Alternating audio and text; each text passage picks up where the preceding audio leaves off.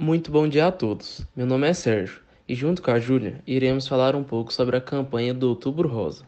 Essa campanha é uma ação de extrema importância que busca conscientização a respeito da prevenção e diagnóstico precoce do câncer de mama, aumentando as chances de cura e reduzindo a mortalidade, dados altos índices epidemiológicos acerca desse tipo de câncer. Através desse podcast, abordaremos a importância de uma ampla divulgação sobre o tema, uma vez que faltam inúmeras informações à população e uma eficiente estrutura de serviços especializados em torno dessa enfermidade que acomete, principalmente as mulheres no Brasil.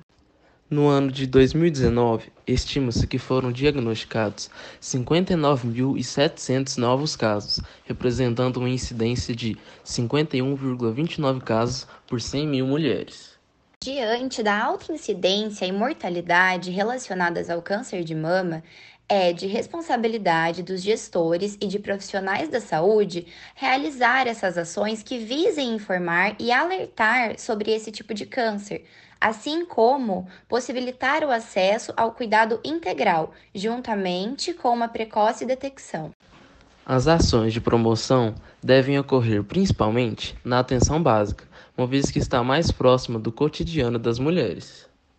Também é dever destes garantir acesso amplo a procedimentos diagnósticos e terapêuticos em qualquer estágio da enfermidade e que possuam alta qualidade. É de extrema importância que haja a disseminação da necessidade dos exames, bem como sua periodicidade.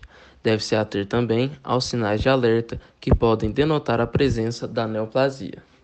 Após um exame positivo, cabe à atenção básica encaminhar a paciente para acompanhamento especializado e é de extrema importância avaliar a compreensão da paciente sobre a doença e, dessa maneira, estimular sua adesão ao tratamento.